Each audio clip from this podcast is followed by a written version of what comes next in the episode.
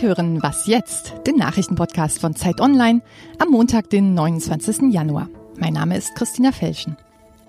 Im Prozess gegen den BVB-Busattentäter sagen die ersten Spieler aus. Wir sprechen heute darüber, was der Anschlag für den Dortmunder Vereinsalltag bedeutet. Und wir schauen Richtung Alpen, wo die Lawinengefahr so hoch ist wie seit Jahrzehnten nicht mehr. Zuerst aber die Nachrichten. Union und SPD haben mal wieder die ganze Nacht verhandelt. Einig geworden sind sie sich bei einer wichtigen Sache trotzdem nicht.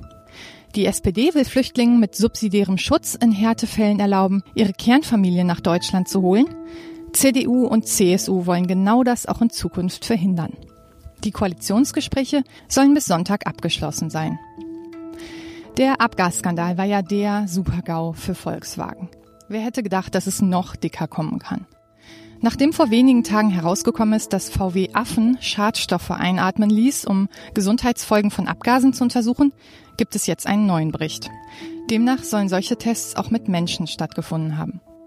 Die Süddeutsche Zeitung zitiert aus einem Tätigkeitsbericht der Forschungsvereinigung EUGT, die von VW und anderen Autobauern gegründet wurde und die solche Tests durchgeführt haben will. 25 Menschen sollen in Aachen mehrere Stunden gezielt Stickoxid eingeatmet haben und daraufhin untersucht worden sein. Eine gute Nachricht aber doch noch zum Schluss. Bei den Grammy-Verleihungen in New York hat die deutsche Band Kraftwerk den Preis für das beste elektronische Album erhalten. Redaktionsschluss für diesen Podcast ist 5 Uhr.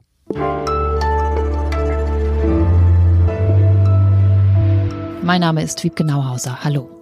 Angeblich bis zu einer halben Million Euro hätte der Attentäter mit dem Anschlag auf den BVB-Mannschaftsbus verdienen können, wäre sein Plan aufgegangen. Er hatte Optionsscheine gekauft und damit sozusagen auf den Absturz der Dortmund-Aktie gewettet, den er dann mit dem Bombenanschlag auf dem Bus herbeiführen wollte. Die Anklage lautet auf mehrfachen versuchten Mord. Der Prozess läuft und wird heute mit den ersten Aussagen von Spielern fortgesetzt. Mit dabei auch Marc Bartra, der einzige Spieler, der beim Anschlag verletzt wurde. Wir sprechen darüber mit Christian Spieler, Ressortchef Sport bei Zeit Online. Christian, das ist ein ganz besonderer Fall mit einer besonderen Strategie der Verteidigung. Was passiert da jetzt? Ja, genau. Also ähm, äh, mittlerweile hat der Angeklagte, der ja lange äh, bestritten hat, irgendwas mit der Tat zu tun zu haben, gestanden.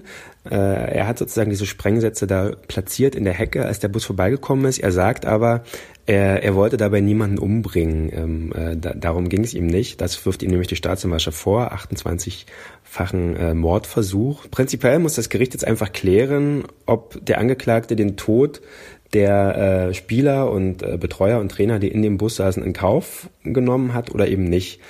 Und da muss man halt schauen, es, gibt, es gab ja diese drei Sprengsätze und einer davon ist tatsächlich so in dieser Hecke platziert worden, dass er eben äh, über dem Bus sozusagen hinausflog.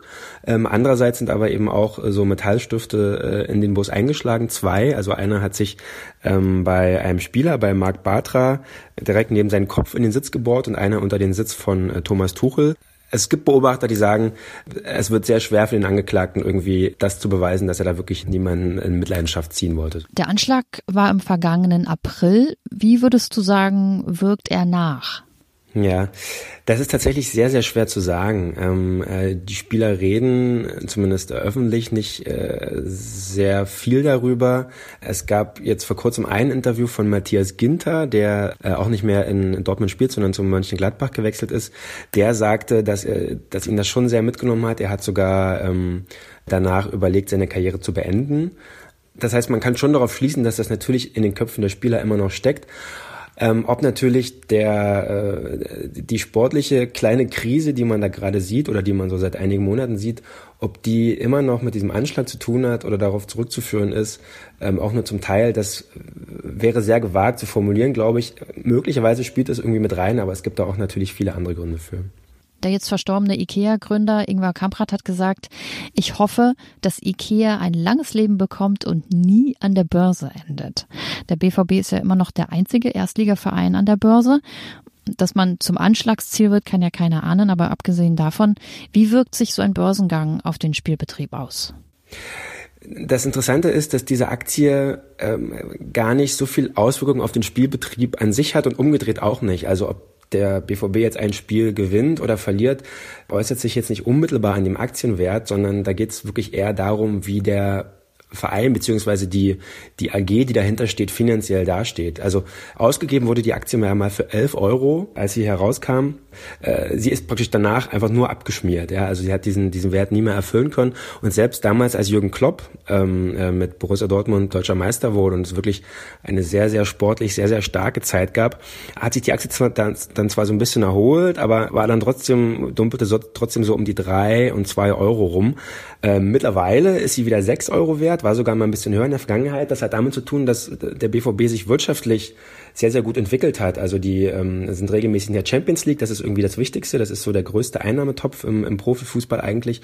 Und ähm, sie haben es geschafft, Spieler billig einzukaufen und teuer zu verkaufen. Stichwort Usman Dembele, den man für sehr, sehr viel Geld nach Barcelona abgegeben hat. Da ist sozusagen sehr, sehr viel Geld jetzt gerade irgendwie in diesem Verein drin, in diesem in dieser AG drin und das schlägt sich dann am Ende auf dem Aktienkurs äh, im Aktienkurs wieder. Der sportliche Erfolg hat damit natürlich auch zu tun, aber ist nicht der alleinige Faktor dafür, wie sich diese Aktie entwickelt. Also hat es eher damit zu tun, ob man jetzt Aubameyang für die 70 Millionen äh, verkauft kriegt oder nicht. Genau, äh, ich glaube, das ist tatsächlich was, was die Aktie mehr bewegt als jetzt ein Sieg gegen den SC Freiburg, der ja noch nie stattgefunden hat am Wochenende. Vielen Dank, Christian Spiller, Ressortchef Sport bei Zeit Online.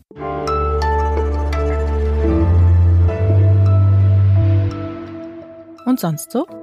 In Berlin wird heute zum elften Mal der Goldene Blogger verliehen. Das ist ein deutscher Preis für besondere Leistungen in den sozialen Medien. Es gibt Preise natürlich für den Blogger und den Blog-Eintrag des Jahres, aber auch äh, in kurioseren Kategorien. Und dort finden wir dann Nominierte wie Mats Hummels zum Beispiel als Social-Media-Sportler des Jahres oder Thomas Gottschalk als bester Blogger ohne Blog.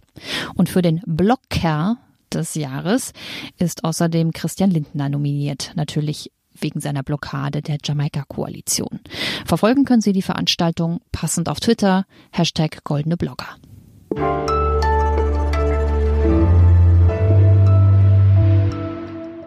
Achtung, Lawinengefahr und zwar eine so große wie seit 20 Jahren nicht mehr quer durch die Alpen.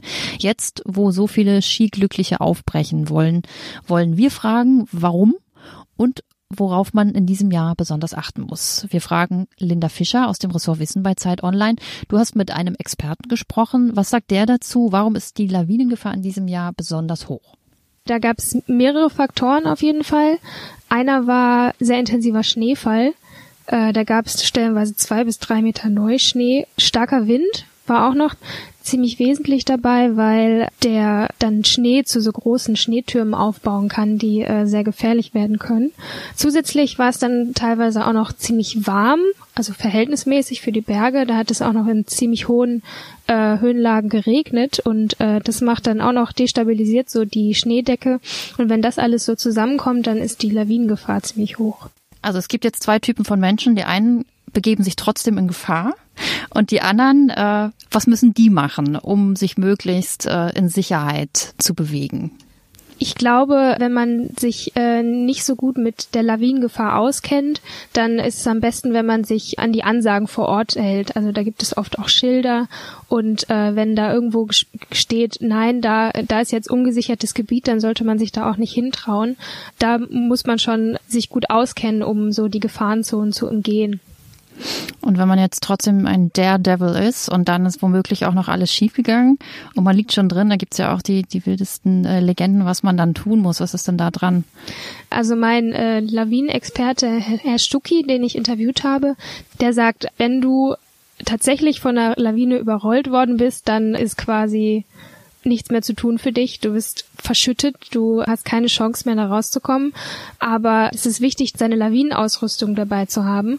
Das ist zum Beispiel ein Sender, mit dem einen die äh, mitreisenden Kameraden auch finden können und dann schnell ausgraben können, weil es muss ziemlich schnell gehen. Äh, wenn man nämlich äh, von Schnee verschüttet ist, das kann man sich ja vielleicht so gerade mal ein bisschen vorstellen, dann, dann hat man auch nicht mehr viel zu atmen, auf jeden Fall.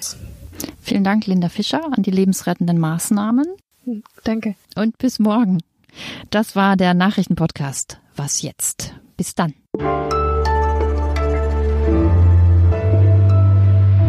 Und du fährst Ski? Nee. Einmal in meinem Leben.